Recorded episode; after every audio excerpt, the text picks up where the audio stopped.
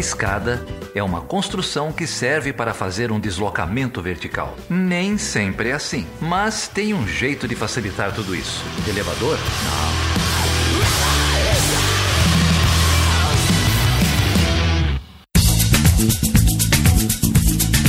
Ô Geraldo, você sabe que tem muita gente falando muita coisa truncada sobre a recomendação recente do Comitê de Direitos Humanos da ONU sobre a prisão do Lula, né? Muita gente falando muita coisa, que você quer dizer muita gente falando muita besteira, né?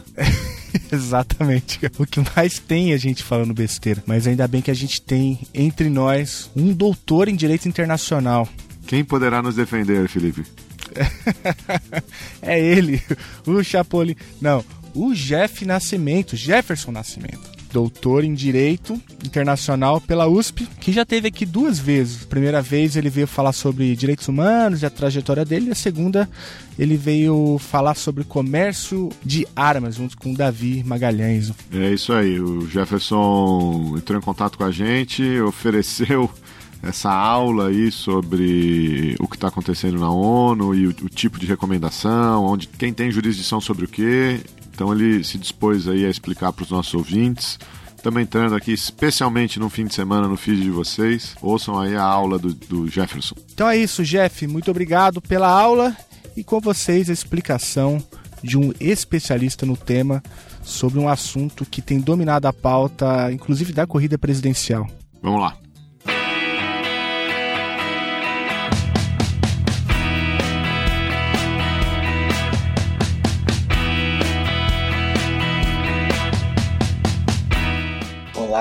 Prazer estar novamente aqui chutando a escada. Ah, meu nome é Jefferson Nascimento. Vou falar um pouco a respeito é, do Sistema Global de Proteção de Direitos Humanos, né, o sistema da ONU, tendo como gancho com a medida interina relacionada ao presidente Lula. Então, vou dividir um pouco a minha fala em duas partes. A primeira delas falando de forma mais ampla, né, do sistema global de proteção e no segundo momento falando especificamente da medida relacionada ao presidente Lula, né, e algumas questões que foram levantadas, tentando esclarecer um pouco esse tema tão árido é, e polêmico uh, que surgiu aí no ambiente político nos últimos tempos. Então, com relação à primeira parte, é importante mencionar que quando a gente fala do sistema global de proteção de direitos humanos, a gente está falando do sistema da ONU. E o sistema da ONU ele gera principalmente ao redor o que a gente convenciona chamar de Carta Internacional de Direitos Humanos, que é constituída principalmente pela Declaração Universal dos Direitos Humanos, 1948, né? E agora em 2018 vai completar 70 anos, que é uma resolução da Assembleia Geral, a, inicialmente de caráter não vinculante, mas que há um consenso de que ela faz parte já, a, enfim, a, vincularia por representar princípios de ordem pública do direito internacional público. E a ainda constituindo né, a Carta Internacional de Direitos Humanos estariam os dois pactos internacionais. O primeiro pacto uh, internacional de direitos civis e políticos e o segundo pacto internacional de direitos econômicos, sociais e culturais ambos de 1966. Então, esse conjunto de três uh, instrumentos internacionais de proteção de direitos humanos seriam, uh, formariam o que a gente chamaria de Carta Internacional de Direitos Humanos. É, somam-se né, os pactos internacionais que eu mencionei é, mais alguns tratados internacionais que constituem o, que a gente, o, o, que se convencionou também a chamar de é, instrumentos internacionais de direitos humanos nucleares que uh, seriam constituídos, uh, falando pela ordem né, da aprovação desses tratados. Primeiro, a Convenção Internacional pela Eliminação de Todas as Formas de Discriminação Racial, de 1966. Os dois pactos internacionais, né, o Pacto Internacional de Direitos Civis e Políticos, o Pacto Internacional de Direitos Econômicos, Sociais e Culturais, ambos de 1966 a Convenção sobre a Eliminação de Todas as Formas de Discriminação contra a Mulher, de 1979, a Convenção contra a Tortura e outros tratamentos inumanos, degradantes, uh, tratamento e punição uh, desumana e degradante, de 1984, a Convenção sobre os, sobre os Direitos da Criança, de 1989,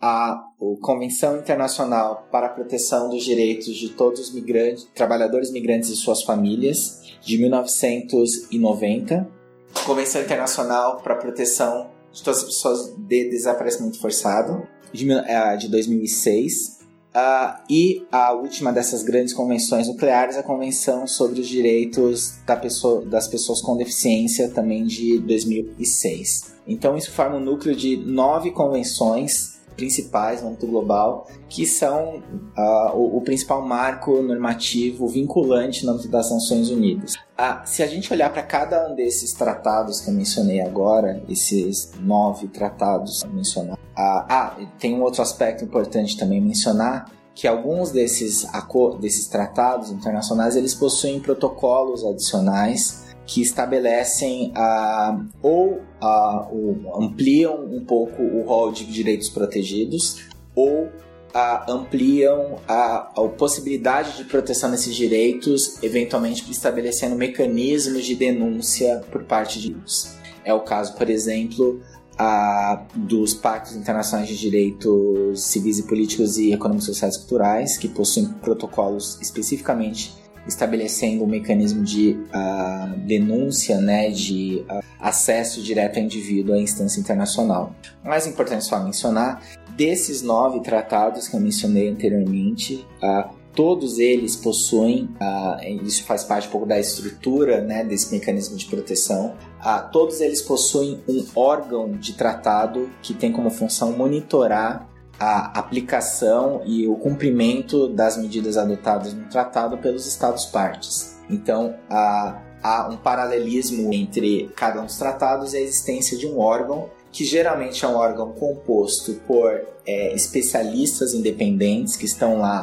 ah, eleitos pelos membros da Organização das Nações Unidas mas uma vez eleitos, eles são uh, independentes com relação à análise e atuação nesse monitoramento do cumprimento dos tratados. Uh, é importante mencionar que geralmente o nome do, do, do órgão de monitoramento está bem uh, ligado ao nome do próprio tratado. Então, por exemplo, o, o órgão de monitoramento né, da, do Pacto Internacional de Direitos Econômicos, Sociais e Culturais é Comitê de Direitos Econômicos, Sociais e Culturais o órgão de tratado que, de, que monitora a Convenção sobre os Direitos da Criança é o Comitê de Direitos da Criança. Então, existe até o um nome bastante ligado, é, a, a, a, o nome do órgão de monitoramento bastante ligado ao nome do órgão do tratado.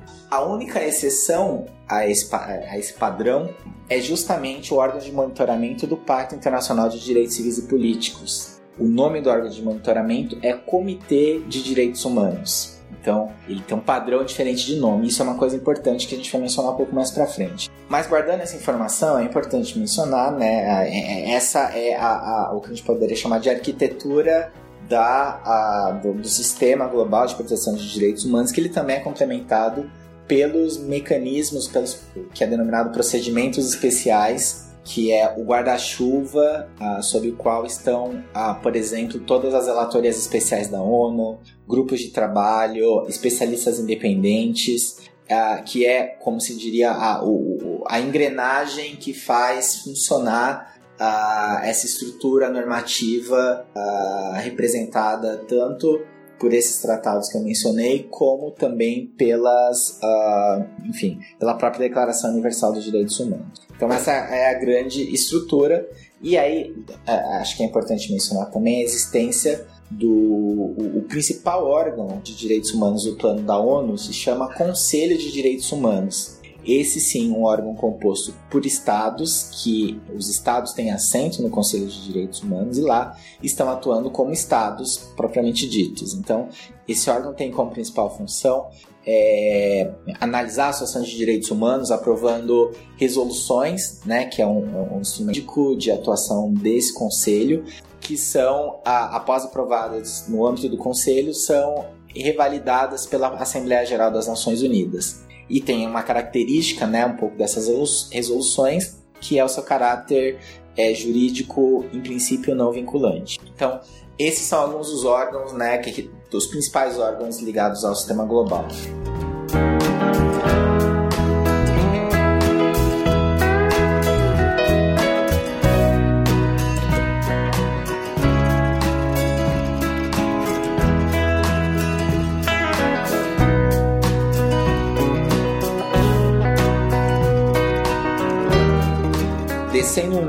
Abaixo para a gente já encaminhar para uh, uh, a conversa a respeito né, da decisão sobre o presidente Lula, é, é importante enfocar o tratado internacional que está ligado a esse, a esse debate, que é o Pacto Internacional de Direitos Civis e Políticos, de 1966.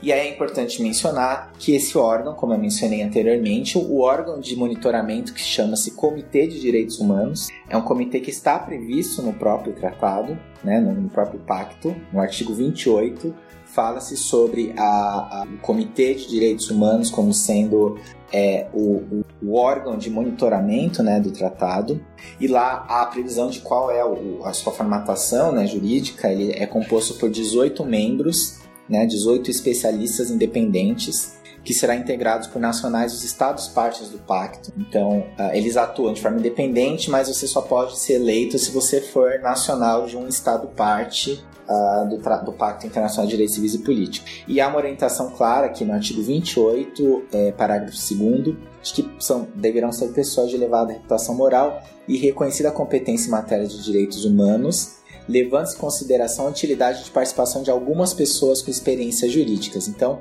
não é um requisito formal que os membros eles tenham é, formação jurídica, né? Isso é uma coisa importante de se mencionar. Esses 18 especialistas independentes, eles têm um mandato de quatro anos, sendo possível uma reeleição, né? E eles, como mencionei, eles são eleitos pela Assembleia Geral das Nações Unidas né? Então, se por um lado, é, como eu mencionei, né, a ter uma, a, uma formação jurídica não é um rito formal para você ser membro do Comitê de Direitos Humanos, é, é, importante mencionar que a formação jurídica, ela de certa maneira é preponderante entre a, a, a composição do Comitê de Direitos Humanos. E aí eu menciono, por exemplo, né, na atual composição do comitê, uh, o, o, atual uh, existe um presidente, não chair, né, do comitê e três vice-presidentes uh, né, do, do órgão. O atual uh, presidente é o professor Yuval Shani, uh, professor da Universidade de Tel Aviv, né, então ele é israelense, que é uma autoridade internacional no trabalho a respeito de, de tribunais internacionais. Então, ele é um professor de Direito Internacional Público Quer dizer, é uma pessoa com formação jurídica. E eu mencionaria, a, inclusive para demonstrar que, embora não seja um requisito formal, existe uma preponderância de membros que tenham formação jurídica e conhecimento específico de direito internacional público, eu mencionaria ainda dois outros casos né, que, uh, de integrantes que deixaram muito recentemente o Comitê de Direitos Humanos justamente porque eles foram eleitos para compor outros órgãos internacionais, outros, na verdade, outros tribunais uh, internacionais. Que é o caso, por exemplo, uh, da professora Ivana Yelik, uh, que foi recentemente eleita como uma foi eleita juíza da Corte Europeia de Direitos Humanos. Então, por conta disso, ela teve que é, encerrar o mandato no Comitê de Direitos Humanos antes do tempo. E o professor uh, Yuji Yasawa, que também muito recentemente, há menos de dois meses, foi eleito é, juiz da Corte Internacional de Justiça. Quer dizer, isso demonstra a, a que forma são integrantes especialistas com larga experiência, com largos conhecimentos, tanto que há dois casos bastante recentes de, de membros sendo eleitos para comporem órgãos internacionais, uh, jurisdicionais internacionais. Então, é, é uma mostra, né, do, enfim, da, da qualidade técnica dos integrantes desse órgão. E aí, informações muito rápidas, né, talvez até um panorama um pouco mais amplo. Uh, o Pacto Internacional de Direitos Civis e Políticos, né, de 66, ele possui hoje é, 172 estados-partes, inclusive alguns países que são bastante resistentes a, a ingressarem né, em regimes de uh, proteção internacional de direitos humanos, como é o caso, por exemplo, dos Estados Unidos, que são parte do, do pacto desde 92, e o caso da Rússia, que é parte do, do pacto desde 1973. O Brasil ele é parte do tratado desde 1992 e ele internalizou o tratado, né, o, seguindo o procedimento que a Constituição prevê, ele internalizou o tratado por meio de decreto, é, que é o decreto 592-592 de 1992. Então, um decreto promulgado ah, fazendo com que ah, o tratado ele tenha valor de ah, ele tem equivalência como de lei é, ordinária no Brasil. E aí cabe uma ponderação que, segundo o entendimento do Supremo Tribunal Federal é, de 2008, no recurso extraordinário é, 466343, ah, esse recurso extraordinário referente a São Paulo, ah, que tratava ah, principalmente da questão da possibilidade de prisão de depositário infiel e a suposta, o suposto conflito entre o que dispunha a, a lei que previa a prisão de depositário infiel e o texto da Convenção Americana sobre Direitos Humanos, que ah, proibia prisão por dívida, fez com que, por meio, na decisão desse recurso extraordinário, principalmente a, a, a posição iniciada, inaugurada pelo ministro Gilmar Mendes, fosse a vencedora, e esse é o entendimento que se tem hoje a respeito do status de tratados internacionais. O, o, a interpretação que se deu a partir desse recurso extraordinário é que tratados internacionais de direitos humanos ele tem valor de, de norma é supralegal. Quer dizer, se ele tiver em aparente conflito com alguma uh, lei uh, nacional, ele prevalece e ele só uh, estaria abaixo do que dispõe o texto constitucional. Ele prevalece sobre todas as leis, exceto leis a, a própria Constituição. Isso é uma coisa bastante importante, inclusive, para o que a gente vai falar um pouco mais para frente.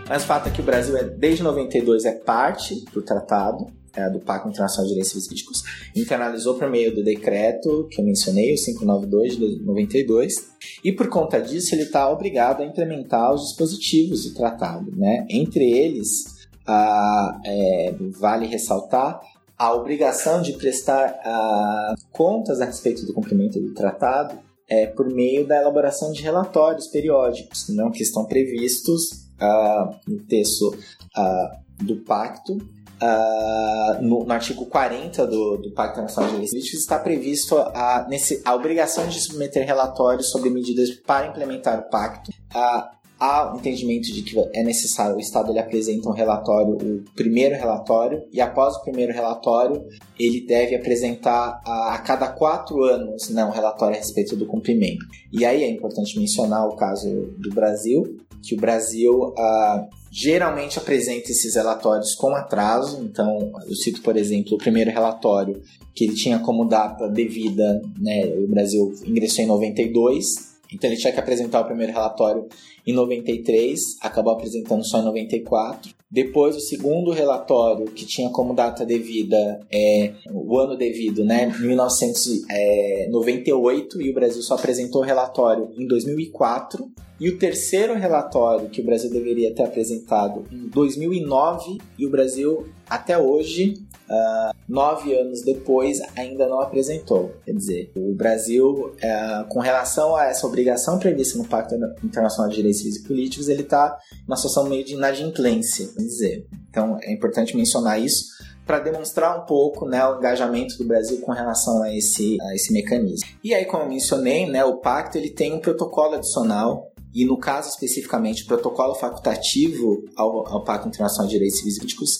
ele prevê a, a, a possibilidade de nacionais dos Estados partes apresentarem denúncias a respeito do descumprimento desse tratado, do pacto. E essa denúncia, já, a, a denominação oficial dela é comunicação. Né? Então, indivíduos podem apresentar comunicações a respeito do descumprimento do tratado pelos Estados partes. E aí, o, o que é importante? Quem analisa essas denúncias, essas comunicações? Quem analisa é o Comitê de Direitos Humanos. Então, esse Comitê de Direitos Humanos, que ele tem entre as suas funções monitorar o cumprimento do pacto, para os estados que não a, ratificaram, aderiram ao protocolo facultativo, ele, a, a, principal função dele é analisar os relatórios apresentado, apresentados pelos estados. Mas para os estados que têm um nível de engajamento maior e por conta disso ratificaram o pacto adicional, o protocolo facultativo, o Comitê de Direitos Humanos da ONU ele também tem essa competência de analisar essas denúncias.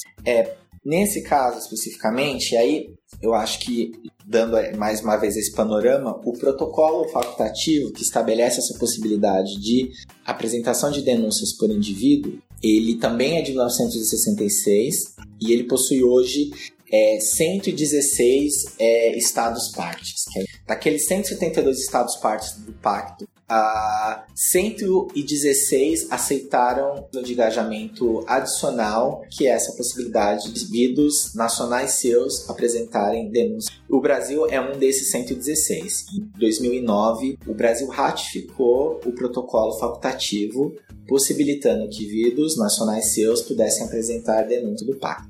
E aí, esse é o gancho perfeito para que a gente passe finalmente ah, para falar a respeito da situação ah, ah, relacionada à comunicação.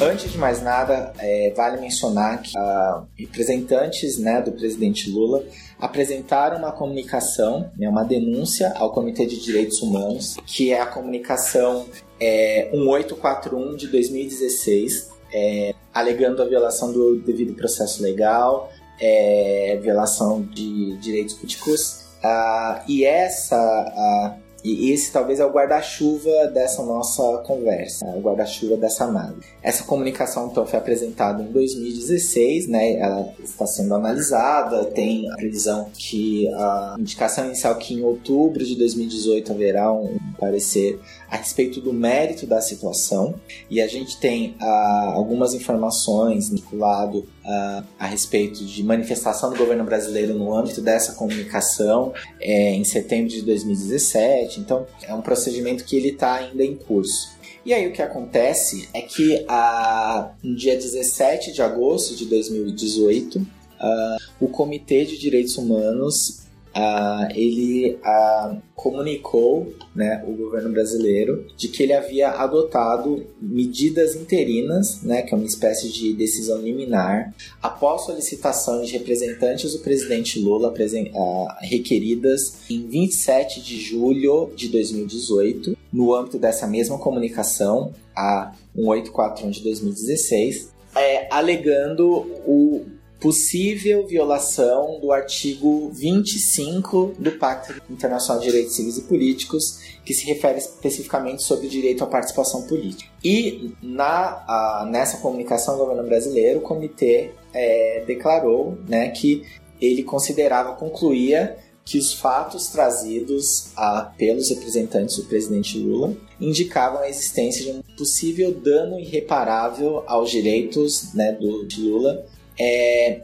possíveis danos irreparáveis aos direitos assegurados pelo artigo 25 do Pacto, justamente relacionados ao direito de participação. E por conta de, desse risco uh, de dano irreparável, é, o comitê uh, decidia, uh, por força da, da regra 92, as suas regras de procedimento, é, requerer que, os, que o Estado parte, né, que o Brasil, adotasse todas as medidas necessárias para assegurar que o autor, né, presidente Lula, desfrutasse do exercício dos seus direitos políticos enquanto na prisão, ah, como candidato das eleições presidenciais de 2018, incluindo acesso apropriado à imprensa e membros do seu partido político, bem como não fosse, ah, enfim, evitado, que não fosse, ah, que não fosse barrado de participar do pleito da eleição de 2018, né? Enquanto a sua, o seu, o seu pedido não fosse a tivesse o seu trâmite é, totalmente avaliado no âmbito de um procedimento judicial justo. Então, a, o que eu destacaria da, da, dessa medida interina é essa, primeiro, o fato de que ela se baseia na possível possibilidade de dano irreparável a um direito assegurado pelo pacto. Então, isso é importante mencionar, porque, é, na verdade, nessa medida não foi falado nada a respeito do mérito. Tanto que no final da nota há uma manifestação expressa falando que essa decisão não implica um, uma manifestação a respeito da substância da denúncia que foi apresentada. Quer dizer, não foi analisado se houve violação do direito assegurado pelo artigo 25. A decisão é baseada no potencial, na existência de um dano potencial irreparável. Como é uma medida liminar, a medida liminar ela, ela se baseia um pouco nessa questão da probabilidade de você uh, ter um dano irreparável. Então não quer dizer que houve o dano ainda, quer dizer que há indicações claras que esse dano pode acontecer. E por isso a decisão ela, ela acontece justamente para evitar que esse dano se concretize. Então qualquer manifestação que fale que a, a o Comitê de Direitos Humanos reconheceu uma violação ao direito de participação do presidente Lula é uma manifestação incorreta, porque o comitê ele não disse isso. Ele falou que há uma possibilidade de dano irreparável a esse direito, não que esse dano já tenha existido. E segundo, eu gostaria de destacar o fato de que a medida estabelece que o Estado parte, o Brasil, ele deve adotar todas as medidas necessárias para assegurar que o autor, Lula, é, desfrute do exercício de seus direitos políticos. Então, tem essa expressão, né, todas as medidas necessárias.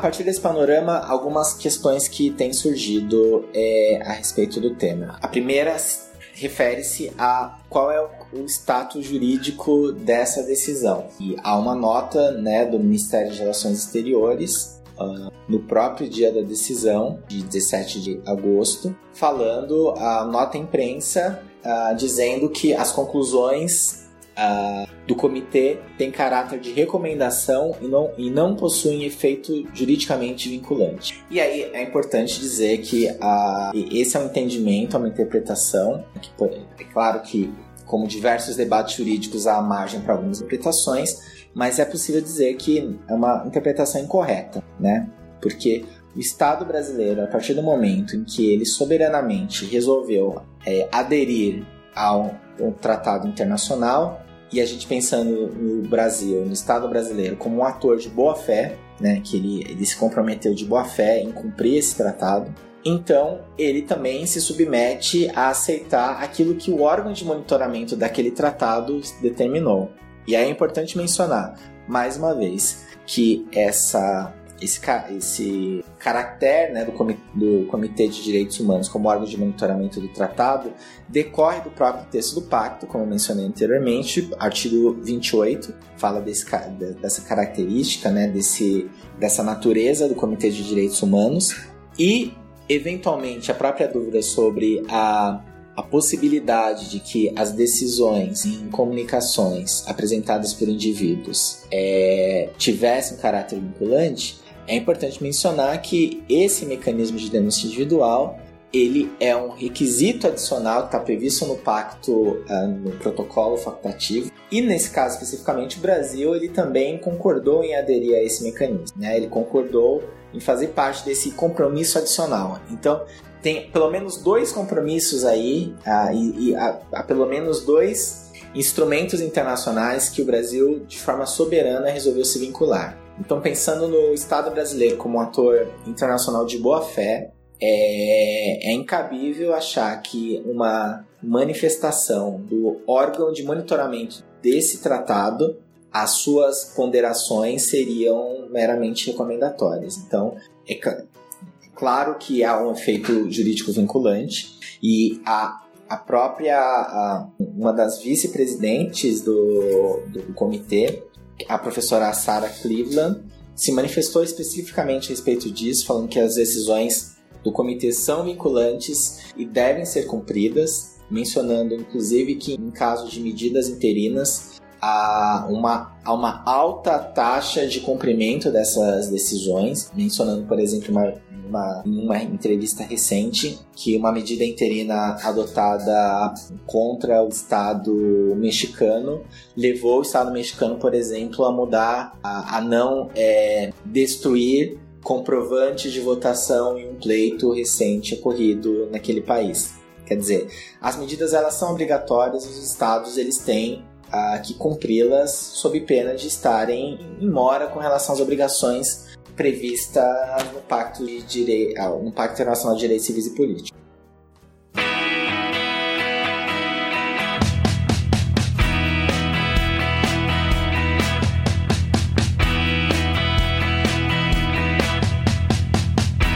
Aí há um aspecto, e talvez aqui eu já me encaminhe para o encerramento né, da conversa, que é uh, existe um elemento, uh, um tema que tem levantado algumas questões, que é o seguinte, como eu mencionei anteriormente, o Brasil ele ratificou Uh, ele ficou, ele faz parte do uh, protocolo facultativo de 66, que dá, abre essa possibilidade de recebimento de denúncias, comunicações pelos humanos, em 2009. O instrumento de ratificação foi depositado o Brasil é parte plena, não tem dúvida nenhuma que ele, ele está vinculado ao que o protocolo facultativo prevê. O que acontece é que no âmbito do processo de internalização desse tratado, é necessário uma análise tanto pela Câmara quanto pelo Senado e a elaboração e a promulgação do texto do tratado em um decreto executivo para que haja para que esse mecanismo ele tenha executoriedade no plano nacional para que ele de fato ele tenha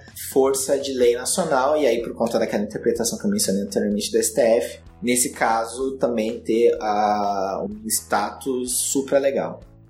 O que acontece? No caso especificamente do protocolo facultativo, uh, ele foi analisado, ele foi encaminhado ao Congresso em 2009, em verdade foi em 2008, é, por meio uh, da mensagem, uh, na verdade ele foi encaminhado até antes, né? Ele foi encaminhado em 2005 uh, para o Congresso. Então vocês podem procurar, por exemplo, o, o número da mensagem 924 de 2005 e no âmbito dessa, uh, ele passou pela análise da Câmara e do Senado, de modo que o Brasil, o, o Congresso, ele deu a sua chancela final a ingresso do Brasil no regime do protocolo facultativo em, no, em 2009 e, e esse entendimento de aprovação do texto do protocolo facultativo ele consta no decreto legislativo é 311 de 2009. Então esse é o documento que a gente tem hoje, Decreto Legislativo 311 de 2009. O que ocorre? A conclusão do processo de internalização ela requer que esse decreto legislativo ele seja promulgado por meio de um decreto da presidência. E isso é algo que não ocorreu ainda. Não existe um decreto executivo promulgando o texto do tratado. E isso ah, pode impactar a sua implementação no plano nacional. Né? Isso é um, um debate doutrinário a respeito do tema. E algumas manifestações já que têm surgido no sentido de que a presidência a, teria se manifestado no sentido de que a, não só não entenderia que não é vinculante essa manifestação, essa decisão do comitê, como entenderia ainda por cima que nem como recomendação ela seria é, válida, porque o Brasil ele não tem um decreto presidencial, um decreto executivo concluindo o processo de internalização. Há alguns problemas nessa, uh, nesse entendimento. O primeiro deles é seria de que o Brasil não ter uh, internalizado por meio de um decreto executivo não significa que ele não esteja internacionalmente obrigado, já que ele ratificou o tratado e ele é um Estado parte plenamente de, desse acordo. Então, nesse sentido, o Brasil ele tem que cumprir o que é determinado pelo comitê, porque senão ele vai estar violando uma obrigação internacional. Então, externamente o Brasil é parte, então ele tem que cumprir. Não tem, uh, ele tem, uh, ele tem que uh, atuar de boa fé para dar cumprimento a essa medida, né? E aí acho que também é importante mencionar, né, algumas manifestações que surgiram após né, a divulgação dessa medida, no sentido de que algumas pessoas se manifestando sobre o suposto absurdo que seria a ONU se manifestar a respeito de uma decisão adotada pelo Judiciário Brasileiro, que a ONU não teria competência, que o comitê, na verdade, é um subcomitê do comitê. Ah, que obviamente essa é uma decisão que não tem nenhum valor jurídico, porque ela não especificaria é, que medida do judiciário teria que ser desfeita. Então, é, algumas dessas críticas que, que, que giram aí nesse que a decisão não foi divulgada. Então aqui vale algumas considerações, talvez considerações mais de direito internacional público de forma ampla, né? Então, quando a, o Comitê de Direitos Humanos se manifesta a respeito de uma comunicação que chegou a ele, uma denúncia que chegou a ele, quando ele olha para outro lado, ele está vendo, na verdade, o Estado brasileiro como um ente uno. Então, o obrigado internacionalmente, o que tem o dever de cumprir o pacto internacional, é o Estado brasileiro e não a presidência, e não o poder judiciário ou o Ministério Público. Para o comitê, uh, de direitos humanos, uh, pouco importa a forma como o Estado vai cumprir. Pouco importa se vai ter, o judiciário vai ter que dar uma decisão para dar esse cumprimento, então, pouco importa se vai ser uh, por meio de uma lei passada pelo Congresso, pouco importa, porque ele está a, a, a medida ela é direcionada ao Estado brasileiro, né? Então isso é até um princípio da, da subsidiariedade do direito internacional. No mesmo sentido de que é, o Estado, o, o, ente internacional, em sua decisão, ele não pode é, individualizar órgãos subnacionais, decisões de órgãos subnacionais. Por outro lado, é, no seguinte sentido, é importante falar nesse, uh, nesse tópico, especificamente, a respeito do princípio da subsidiariedade do direito internacional público, né? que é uma forma de conciliar justamente esses entendimentos ocorridos no âmbito dos Estados nacionais e no âmbito internacional. Ah, no âmbito internacional, quando esses mecanismos, esses instrumentos olham para o Estado, ele vê um Estado uno. Então a decisão dele, ele não vai extrapolar a soberania do Estado no sentido de determinar qual órgão subnacional vai ter que implementar aquela decisão. E por outro lado, a, a, essa competência do órgão internacional geralmente ela só ocorre, ela só a, inicia quando os instrumentos no plano nacional eles foram esgotados, né? E aí há um debate a respeito de medidas uh, de urgência, como essas medidas interinas, se elas terão que esgotar esses recursos nacionais. Mas o ponto principal da, da minha fala nesse sentido é o seguinte: é, não só o comitê ele não determinou qual era a medida especificamente a ser adotada pelo judiciário, como esse tipo de medida ela nunca ocorre, porque é, essa decisão a respeito de como que a, a, a manifestação vai ser internalizada no Estado é exclusivamente dos estados. Então, o comitê ele nunca vai se manifestar com relação a isso. Então, é possível procurar outras decisões a respeito a, de, do comitê e, e, o conteúdo vai ser muito similar nesse sentido. E segundo, o debate a respeito de que haveria uma, uma violação da soberania nacional com o fato do comitê dar uma decisão que contrariaria eventualmente a lei da ficha limpa, ou outra lei nacional, eventualmente até a própria Constituição do Brasil. E aí, mais uma vez, é importante mencionar que o comitê, quando ele dá uma decisão a respeito de uma determinada aplicação, a base normativa do comitê é a base, o mandato dele é retirado do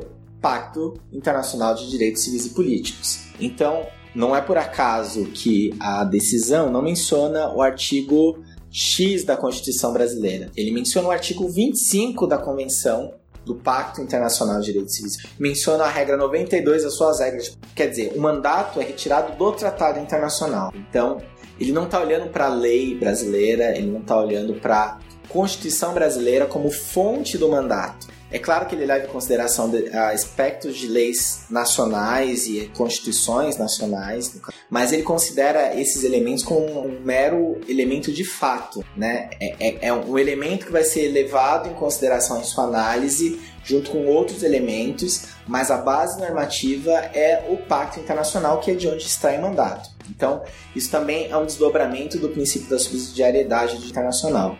Da mesma forma como os estados, eles a, a, a sua atuação é baseada no texto constitucional, a, o, o, mecanismo de cumprimento de monitoramento do tratado, ele extrai a sua autoridade e a sua interpretação normativa do texto do tratado. Então são duas é, órbitas normativas diversas e, ou idealmente, que elas se convergem em alguma medida. Então, por isso que não há o debate sobre a, a suposta contradição entre a manifestação e o texto constitucional não faz sentido porque o comitê ele não analisa a Constituição como um texto jurídico, ele analisa como um elemento de fato.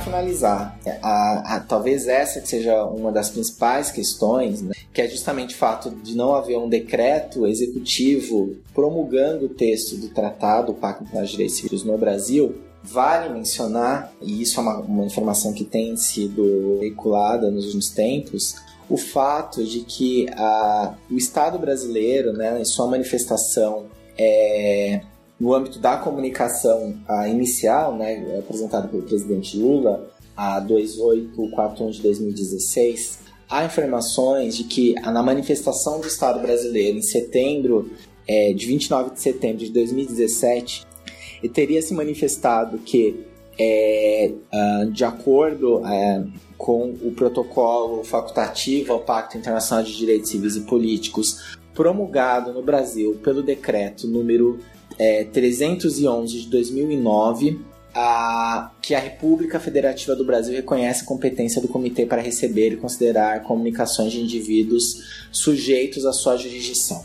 Quer dizer, existe uma manifestação do Estado brasileiro dizendo que o texto do protocolo facultativo teria sido promulgado no Brasil e mencionando aqui o número do decreto 311 de 2009, que é, como eu mencionei antes, o decreto legislativo, que para todos os efeitos, ele não é o decreto que ah, daria a executoriedade nacional ao protocolo, a necessidade do decreto do executivo. Mas nesse caso especific, especificamente, uh, essa manifestação que contraria de certa maneira o entendimento a respeito da necessidade de decreto executivo, uh, seria cabível uma interpretação de que haveria aí uma violação ao princípio do Stoppel, que é um princípio, um princípio do direito internacional público que diz que é uh, no âmbito de um litígio, uma disputa internacional, uma das partes não pode contradizer um compromisso anteriormente assumido, que significa, se no âmbito de um determinado procedimento de disputa ou de um litígio internacional, como é esse caso, se um dos atores em determinado momento do, do, no rito processual se manifesta em um determinado sentido, no momento posterior esse mesmo ator ele não pode ter uma postura que contraria aquele entendimento anterior. Então, nesse caso especificamente, se o Estado brasileiro se manifestar falando que ele não está nacionalmente obrigado a implementar essas decis a decisão do comitê, é possível evocar o princípio do Stoppel para falar que o Estado brasileiro, quando ele se manifestou em setembro, em 29 de setembro de 2017, falando que o Brasil havia promulgado o protocolo, o primeiro decreto 311 de 2009, ele teria assumido o compromisso de que é, esse mecanismo, esse tratado internacional já estaria internalizado no plano nacional. E nesse sentido ele não pode se manifestar em forma contrária posteriormente. Bom, eu acredito que com isso eu esgoto talvez os principais pontos e fico à disposição para qualquer outra manifestação, conversa. Muito obrigado.